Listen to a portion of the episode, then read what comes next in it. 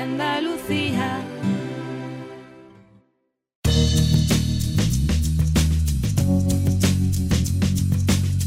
De este a oeste, información en red de servicio público y ciudadano.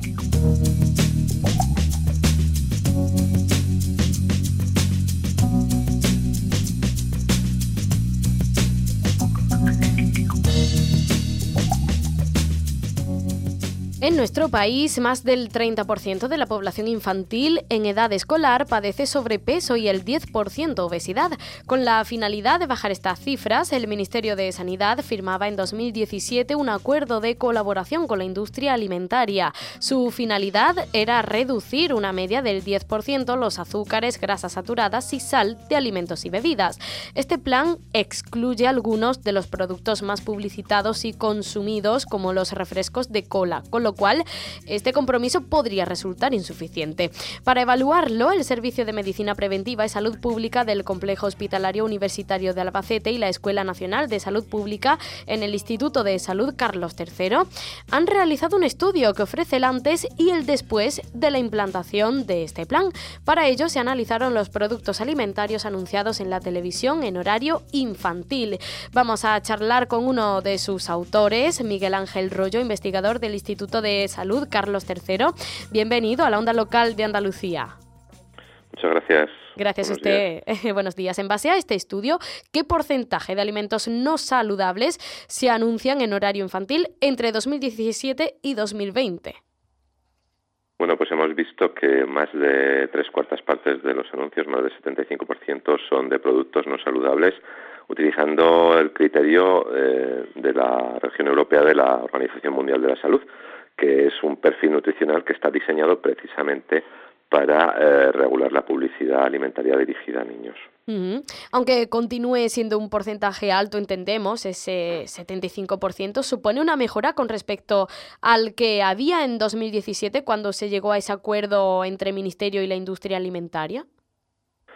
Pues no, en absoluto. Es, eh, es una de las principales conclusiones del estudio, ¿no? que hemos comprobado que este porcentaje eh, no se ha modificado, es decir, que no ha tenido ningún impacto positivo el plan de reformulación de alimentos y bebidas. Aunque hemos visto pequeñas modificaciones en los porcentajes de, de grasa, azúcares y sal, algunas en sentido positivo y otras en sentido negativo, por ejemplo, la sal ha aumentado, esto no hace que el perfil nutricional global de los productos cambie. Es decir, por, por quitar un poquito de grasa y sobre todo si aumenta si además aumenta eh, otro nutriente como la sal, no vas a convertir un producto no saludable en saludable, ¿no? Y que es lo que realmente eh, necesitamos, ¿no? Que los niños, proteger a los niños de la publicidad de alimentos no saludables. Claro. Eh, bueno, imaginamos que estas conclusiones obtenidas servirán para dar un toque de atención y que se cumpla con el acuerdo entre el gobierno y la industria alimentaria, como decíamos, para bajar esas cifras, ¿no? De, de apuntábamos al comienzo ese alto porcentaje de población infantil en edad escolar que padece sobrepeso. Pues sí, esperamos que sirva como un acicate para que eh, se, por fin se aplique una normativa reguladora de esta publicidad dirigida a niños. Ya llevamos años, eh, nuestro grupo y otros, eh, pues reclamando esto, viendo que el código actualmente vigente no sirve, no es eficaz porque no regula la calidad nutricional de los productos. Esto es algo que también eh, ha reclamado en informes eh, recientes UNICEF y la Organización Mundial de la Salud de que hay que hacer normativa reguladora a esta publicidad para, para proteger a los niños, porque los niños son sujetos de derechos y es una responsabilidad de los gobiernos proteger eh, el derecho a la salud de los niños eh, para que no estén expuestos a esta publicidad. Incluso la Comisión Europea, en la Ley de Comunicación Audiovisual, en la Directiva de Comunicación Audiovisual, eh, dice que hay que hacer regulación que proteja eficazmente a los niños de esta publicidad.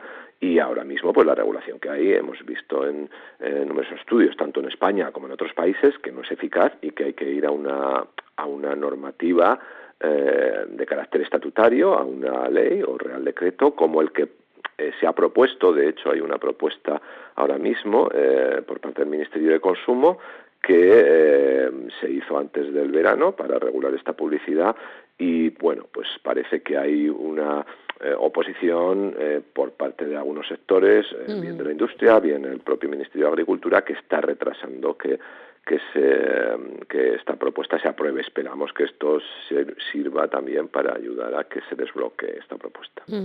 ¿Qué productos no saludables son los más anunciados? Bueno, pues productos, todo lo que tiene que ver con productos de chocolates y derivados, bollería, cereales, eh, comidas eh, preparadas rápidas, productos rápidos para consumir, eh, galletas, en fin, todos aquellos productos que denominamos ultraprocesados, donde es difícil distinguir la materia prima de las que están hechos, de que son elaborados con, con materias de baja calidad, baratas, eh, eh, con muchos ingredientes, con potenciadores del sabor, con azúcares libres, eh, que los hacen pues no saludables, altamente energéticos y además hacen que estos productos sean tengan un potencial adictivo, ¿no? Porque esos potenciadores del sabor sumados a los azúcares eh, hace que cada vez que se consumen estos productos, pues tanto los niños como los adultos también, eh, pues eh, tengan necesidad de consumir más.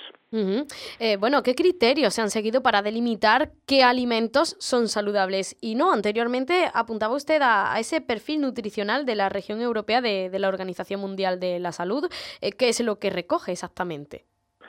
Bueno, este es un perfil que recoge tanto la composición nutricional, es decir, mide todos los, nutrientes, como eh, la categoría alimentaria de, eh, eh, del producto, ¿no? Entonces, hay categorías alimentarias que, que per se, pues ya se consideran todos los productos incorporados no saludables o en determinadas categorías alimentarias pues se mide los niveles de diferentes nutrientes como pueden ser las grasas saturadas, los azúcares, las proteínas, eh, la sal y en función de unos puntos de corte, de eh, gramos por 100 eh, gramos de cada uno de estos nutrientes por 100 gramos de producto, pues ya se define si es o no saludable el producto.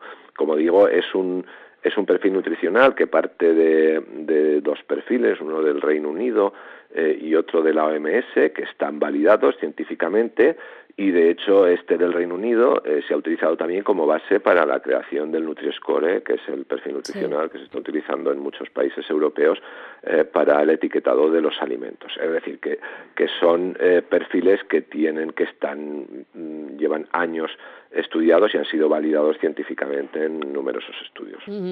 Miguel Ángel Rollo es investigador del Instituto de Salud Carlos III, es coautor del estudio que se ha elaborado junto con el Servicio de Medicina Preventiva y Salud Pública del Complejo Hospitalario Universitario de Albacete, que nos notifica lo siguiente. Más del 75% de los alimentos anunciados en televisión en horario infantil no son saludables. Así que, bueno, hemos estado desgranando los eh, motivos y también eh, qué es lo que habría que hacer para mejorar esto, por supuesto, que es tan importante, ese salud pública a fin de cuentas.